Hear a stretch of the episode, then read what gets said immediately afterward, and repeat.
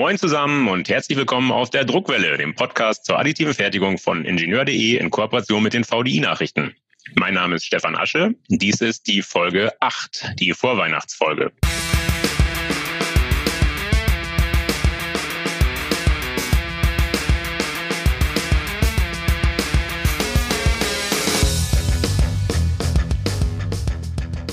Passend dazu wird uns heute hoffentlich allen ein Licht aufgehen. Aber wir sind hier bei der Druckwelle, wir reden nicht von irgendeinem Licht. Wir zünden gleich die leistungsstärkste UV-Light Engine für das Digital Light Processing. Was es mit diesem Licht auf sich hat und wozu es genutzt wird, kann uns keiner besser erklären als unser heutiger Gast. Er ist der CTO der Firma, welche die Strahlquelle entwickelt hat. Er ist uns via Internet zugeschaltet aus Guntramsdorf nahe Wien in Österreich. Ich freue mich begrüßen zu dürfen Christoph Hieger von der InVision Digital Imaging Optics GmbH. Hallo Herr Hieger, stellen Sie sich bitte mal kurz vor. Ja, schönen guten Tag. Vielen Dank für die Einleitung. Äh, mein Name ist Christoph Hieger. Ich bin zuständig für die technische Leitung im Unternehmen InVision. Die Technik begleitet mich bereits mein ganzes Leben.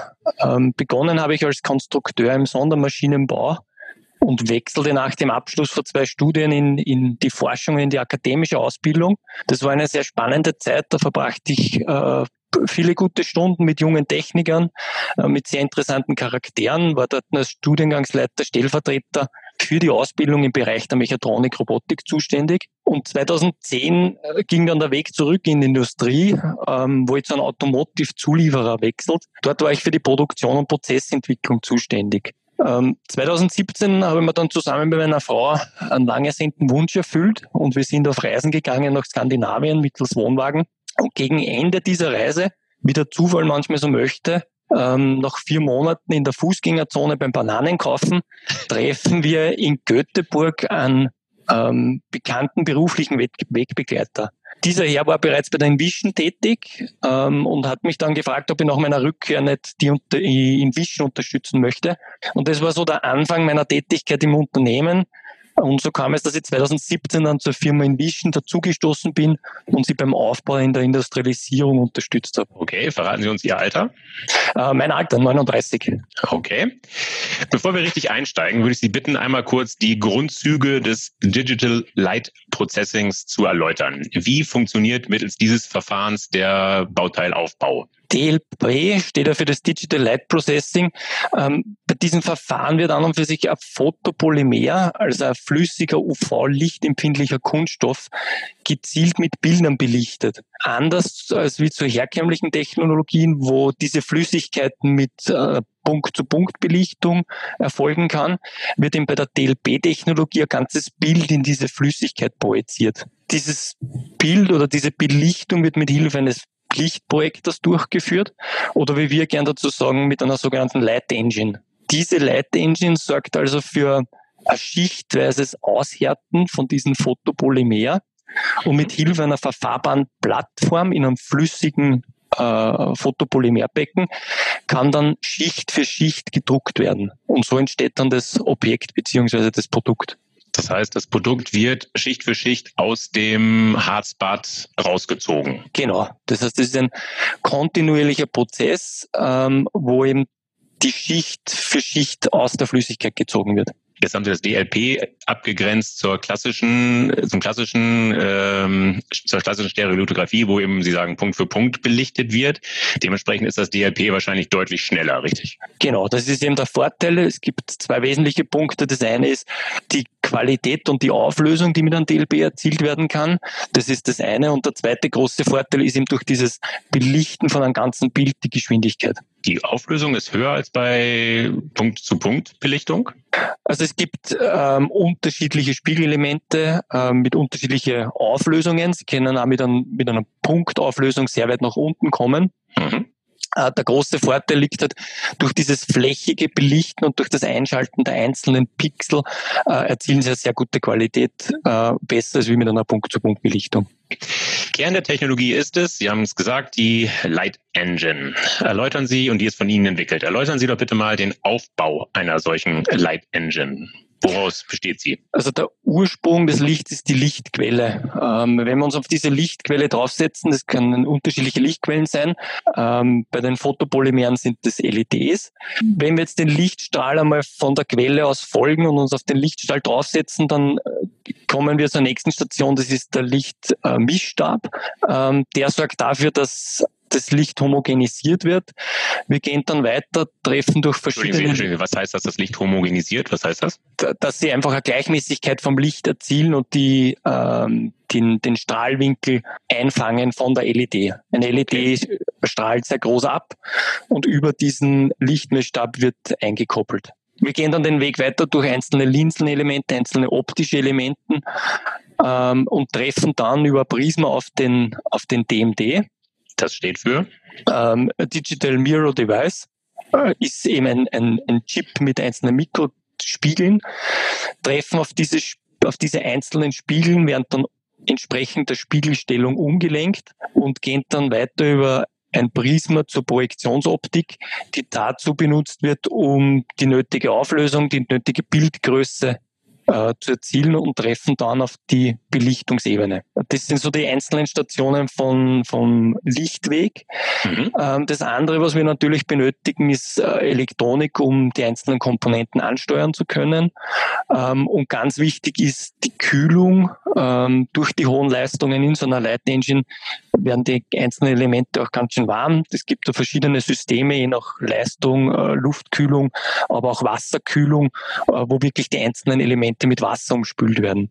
Sie haben den Weg des Lichts sehr anschaulich dargestellt. Ähm, interessanten Punkt, äh, finde ich, ist das DMD, das Digital Mirror Device. Können Sie kurz erläutern, wie ist dieses DMD aufgebaut? Von wie vielen Spiegeln reden wir da? Ja, also der, der DMD ist eigentlich ein, ein Chip ähm, mit lauter einzelnen Mikrospiegeln. Also man spricht von Mikrospiegelarray. Ähm, so ein Chip, ähm, also diese Spiegel ähm, die Spiegelgröße, dass man Gefühl hat, diese Größenordnung sind so circa fünf bis sieben Mikrometer, wo so ein Spiegel äh, groß ist. Die und je nach, genau, und ähm, je nach Type ähm, kannst du von einer Auflösung bis zu acht Millionen Spiegel geben. Sprich da vom sogenannten 4K-Chip, äh, wo wirklich acht Millionen dieser einzelnen Spiegel auf einem Chip sitzen.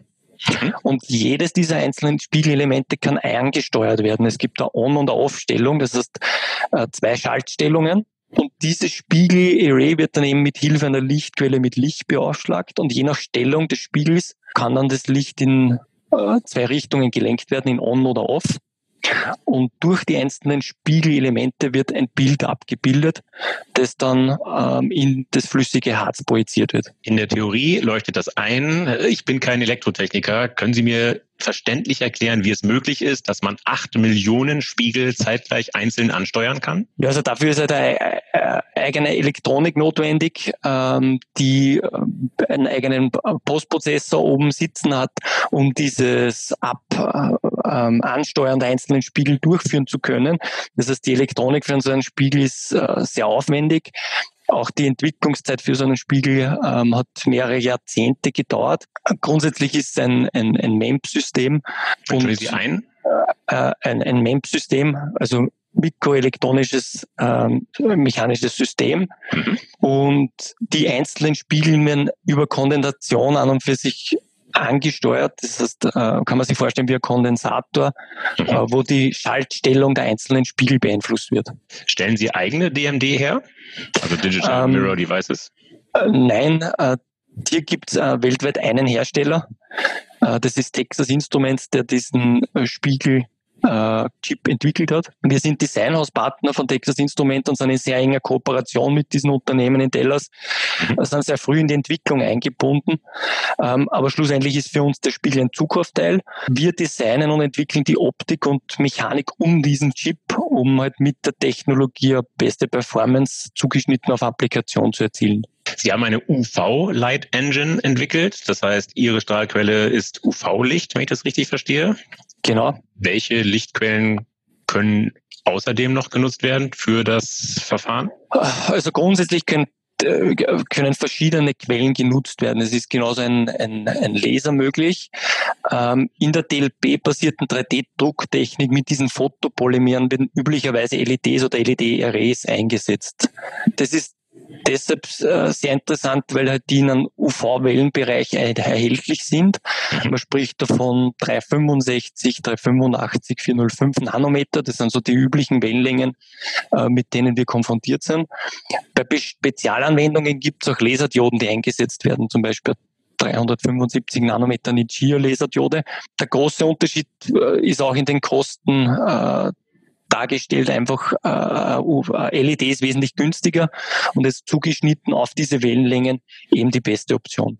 So, nun behaupten Sie, die weltweit leistungsstärkste UV-Light Engine entwickelt zu haben. Das hat mich sehr neugierig gemacht. Ich habe mich dann so ein bisschen eingelesen. Ganz offen, ich war dann so ein bisschen verwundert über die Lichtstärke. Wir reden nämlich von, liebe Hörer festhalten, 60 Watt. Herr Hieger, ganz offen, hätten Sie mich doch gefragt. 60 Watt Birnen hätte ich noch zu Hause gehabt. Was ist so spektakulär an 60 Watt? Ja, das Beeindruckende, muss man sagen, äh, sind gar nicht so die 60 Watt, sondern vor allem die 12 Watt, die wir in die Belichtungsebene bringen. Das heißt, sprich in das flüssige Photopolymer. Also herkömmlich bewegt man sich da im Bereich von 5 bis 6 Watt. Das heißt, mit dieser neuen Lichtquelle ist es uns möglich, äh, die Leistung für dieses äh, Belichten zu verdoppeln. Aber Moment, Moment. Warum geht so viel der Lichtleistung unterwegs verloren? Warum wird aus den 60 Watt in Anführungszeichen nur noch 12 Watt. Was passiert da unterwegs? Ja, das hat äh, mehrere Gründe. Ähm, zum einen dieses, die Lichtquelle des LED-Array hat verschiedene Abstrahl, äh, Abstrahlcharakteristiken und einen sehr großen Winkelbereich. Wie schon angesprochen, der Lichtmessstab, der dieses Homogenisieren übernimmt und durch ein erstes optische Abbildungssystem, das auf diesen DMT-Chip projiziert werden muss. Das heißt, man kann sich vorstellen, dieser Chip ist ja sehr klein. Mhm. Man hat jetzt eine Lichtquelle, die strahlt sehr offen und muss jetzt äh, sehr genau auf diesen Chip mit dem Licht treffen. Genau. Und um das einzufangen, um diese Winkelbereiche aufzunehmen, schafft man es nicht, das gesamte Licht von der Lichtquelle auf den Chip zu projizieren. Das heißt, da geht schon mal etwas verloren. Ja. Es gibt dann noch andere Einflüsse, wie zum Beispiel äh, der Chip ist eingegossen in ein, in ein äh, Abdeckglas. Man muss durch dieses Glas mit dem Licht ähm, durchtreten, da hat man gewisse Verlust, Verluste. Es gibt ähm, physikalische und geometrische Verluste, wo man einfach an Grenzen stoßt. Und es gibt Verluste zum Beispiel ähm, von Reflexionen und Transmissionsverluste der einzelnen Linse. Das heißt, jedes optische Element muss ich von Luft äh, in das Glaselement. Ähm, da habe ich äh, einzelne Verluste und durch die Beschichtung der einzelnen Glaselemente gibt es wieder Verluste. Und insgesamt hat man dann so circa 60 Prozent, bewegt man sich in den Bereich von 60 Prozent effizient am DMD. Das heißt, da geht schon mal sehr viel verloren. Und dann strahlen wir durch die Projektionsoptik, wo wieder sehr viele Linsenelemente, beschichtete Linsenelemente sitzen, wo man ebenfalls mit Verlusten konfrontiert ist. Und so kommen dann schlussendlich eben 12 Watt bei der Belichtungsebene an. Okay, aus Ihren 60 ursprünglichen Watt werden 12 Watt. Sie sagen, andere Systeme kommen nur auf 5 Watt etwa. Mhm. Können Sie kurz erläutern, wie es Ihnen gelungen ist, die Ausbeute so zu erhöhen? Ja, das war eben die, die Entwicklung jetzt über mehrere Jahre, die wir vorangetrieben haben. Ähm, wir haben hier selbst eine Lichtquelle entwickelt. Das heißt, der Ursprung ist einfach die Lichtquelle. Je mehr Licht ich in das System hineinpumpe, umso mehr bekomme ich am Ende heraus, äh, äh, bekomme ich am Ende in die Belichtungsebene. Ähm, das heißt, wir haben diese Lichtquelle äh, selbst entwickelt und äh, dann fertigen lassen. Das heißt, da gibt es verschiedene Kühlkonzepte. Die Leistungen, die da auftreten, brauchen einfach anderen, einen anderen Ansatz, wie man so etwas kühlt, äh, wie so etwas beschichtet ist, wie der Aufbau von so einer Lichtquelle äh, funktioniert. Und zum anderen haben wir dann auf diese Lichtquelle wirklich das ganze optische System genau hindesignt, hinentwickelt, simuliert mit den ganzen Verlusten, um eben möglichst eine gute Ausbeute von der Lichtquelle zu erhalten. Okay. Qualitätsparameter sind außerdem, wenn ich es richtig verstanden habe, die gleichmäßige Ausleuchtung, äh, in Klammern Uniformity, habe ich gelesen, und hohe Kontrastwerte. Wie stellen Sie die sicher? Ja, das beginnt bei uns in der Designphase. Also die optische Performance, das ist an und für sich für uns einfach Kernkompetenz, oder ist äh, dort, wo wir uns äh, sehen und hier setzen wir sehr viel Kraft in der Designphase, in Simulationen, in verschiedene Analysemethodiken, ähm, um bestmögliche Uniformity zu erreichen. Uniformity vielleicht einfach erklärt ist nichts anderes wie eine gleichmäßige Ausleuchtung, auch wieder homogene Ausleuchtung von eben von dieser Belichtung. Bedeutet jetzt im 3D-Druck, wenn ich ein Bild in dieses Harz projiziere, dass in den Eckbereichen genauso viel Licht ist wie in der Mitte ähm, von diesem Bild. Verstehe. Das ist für uns die Uniformity. Und hier zum Beispiel nur mal, dass man es greifen kann, wenn man diesen Lichtmessstab, wo wir das Licht einkoppeln, wenn wir da im Hundertstelbereich Änderungen in der Dimension vornehmen, dann geht es wirklich direkt in diese Uniformity ein. Das heißt, wir sprechen hier wirklich von Präzisionteilen, äh, von Passungen der einzelnen Linsen, dass die wirklich exakt sitzen, dass der Radius genau richtig ähm, geschliffen worden ist. Und Geringste Abweichungen äh, sorgen eben hier für schlechte Uniformity, für schlechte Uniformity-Werte. Und hier haben wir den extremen Fokus drauf gelegt. Zum anderen haben wir noch begleitet bei dieser Entwicklung ähm, die Prüfung von unseren Geräten beziehungsweise wie unsere Produkte hergestellt werden. Es ist eigens dafür äh, Messtechnik entwickelt worden, um eben dann die einzelnen optischen Elemente auch bestmöglich justieren zu können. Das heißt, man spricht davon aktiven Alignment, die optischen Elemente aktiv äh, zueinander einzustellen, um eben eine gute Uniformity und einen guten, guten Kontrast zu erreichen. Die Spiegel müssen, das habe ich gelesen, je nach Strahlquelle unterschiedlich beschichtet werden. Warum ist das so? Ja, das ist eben wieder abhängig von der Wellenlänge. Ähm, unterschiedliche Wellenlängen erfordern unterschiedliche Beschichtung. Diese Beschichtung von diesen DLP-Chips, äh, nur dass, äh, dass da keine Ungleichheit ist, findet nicht bei uns statt, sondern wir beschichten entsprechend von dieser Wellenlänge dann die einzelnen Linsenelemente. Und je nach Beschichtung gibt es halt unterschiedliche Transmission und unterschiedliche Reflexion. Ähm, das ist das, was man beeinflussen kann ähm, bei diesen optischen Elementen. Und man kann halt durch diese Beschichtung dann zum Beispiel die Fresnel-Verluste. Das sind diese Verluste, was ich angesprochen habe, wenn man jetzt von Luft in Glas eindringt und von Glas wieder in Luft, also zwischen den Übergängen, äh, diese Verluste äh, maßgeblich beeinflussen. Gut, damit haben wir jetzt erklärt, wie so eine äh, Light Engine aufgebaut ist und wie sie funktioniert. Wie groß ist denn eigentlich so ein gesamtes Paket? Äh, mit gesamten Paket meinen Sie jetzt die Light Engine? Die Light Engine, genau.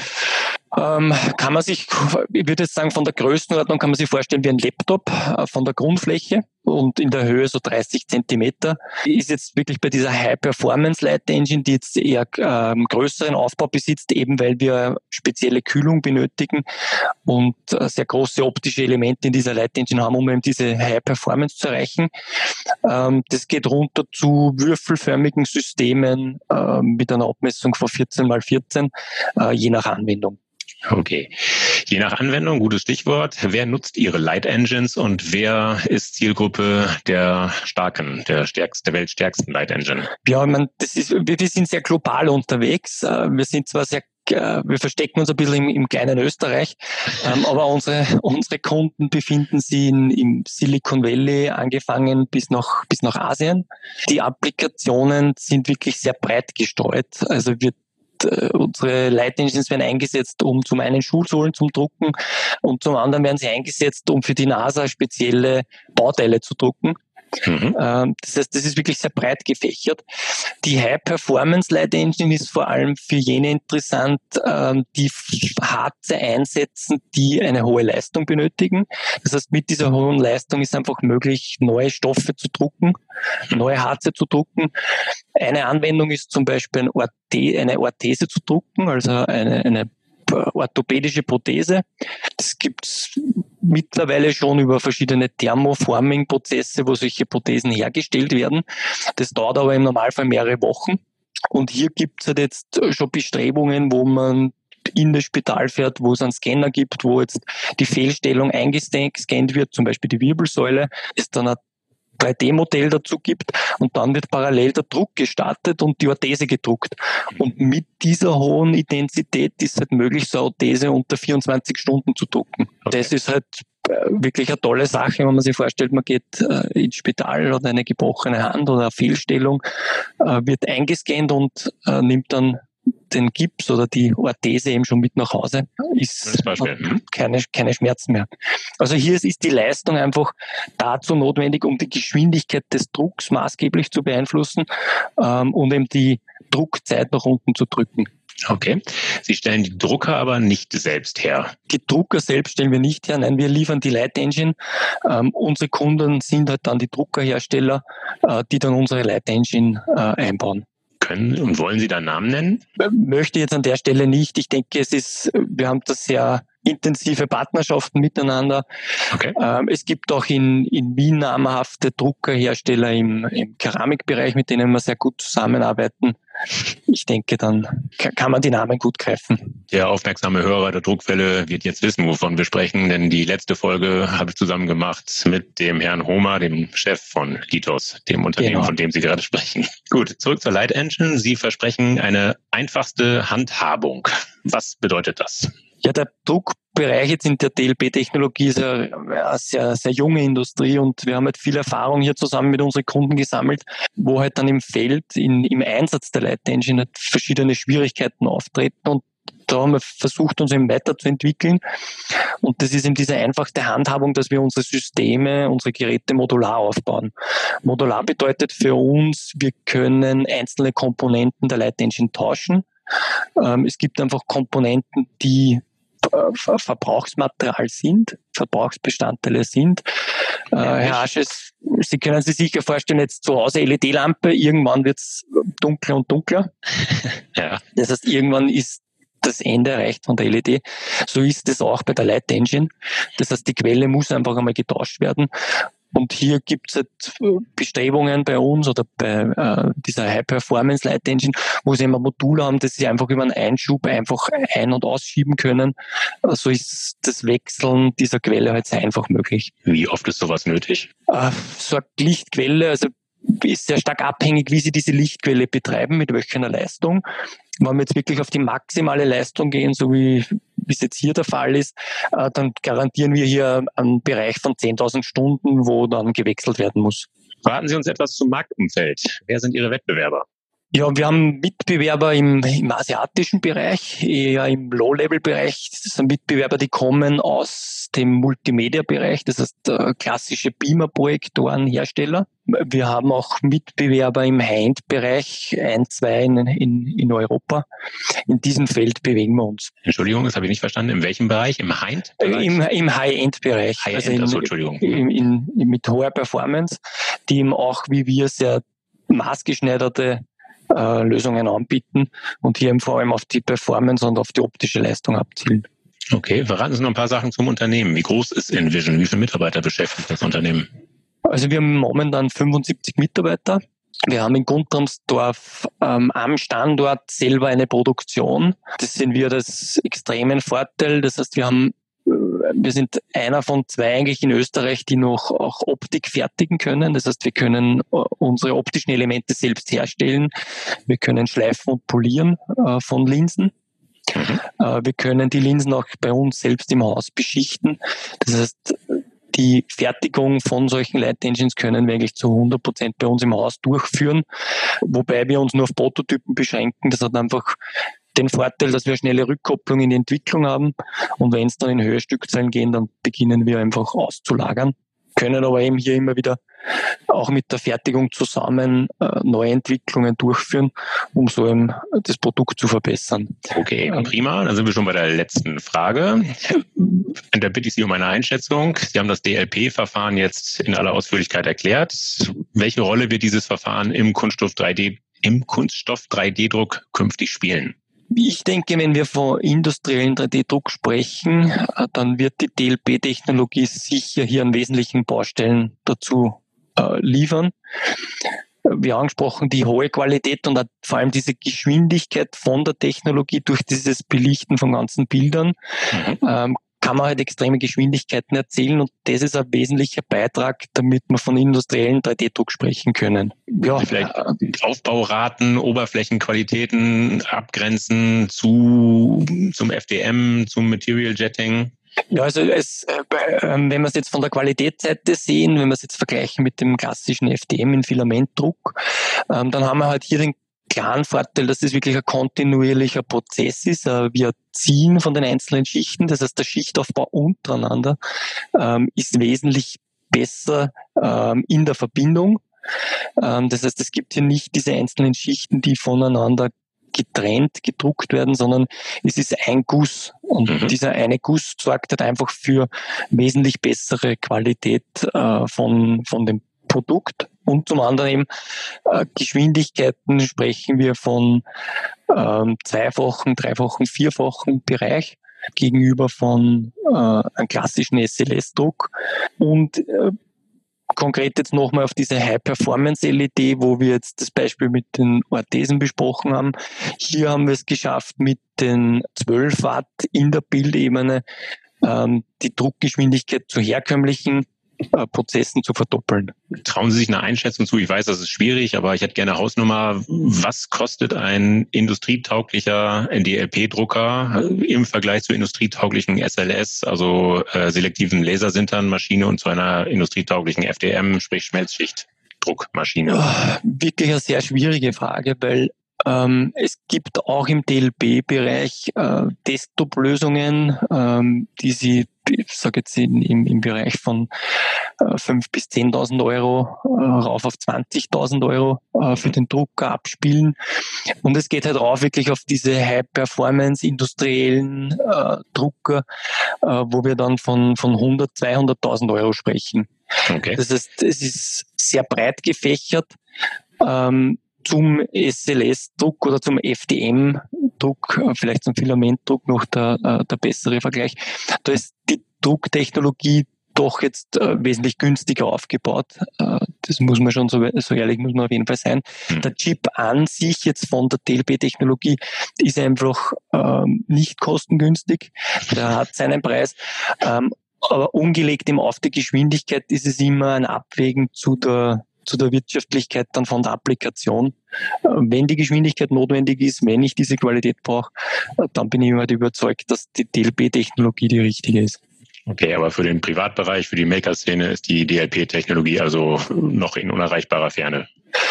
Es gibt hier Low-Cost-Lösungen, gibt auch die eine oder andere Anwendung, ähm, ich nehme jetzt den Zahnarzt, wo man jetzt diese Desktop-Lösungen wirklich äh, in großen Stückzahlen äh, bereits ausliefert. Da wird auch sehr oft DLP-Technologie eingesetzt, weil einfach für die Harze und die, auch wieder unter den Qualitätsanspruch das eine sehr interessante Lösung ist. Da macht DLP durchaus, durchaus Sinn.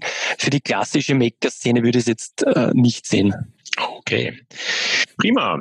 Liebe Hörer, ich hoffe, wir sind nun alle etwas heller. Herr Hieger, Ihnen danke ich herzlich für das sehr interessante Gespräch, für die vielen Informationen.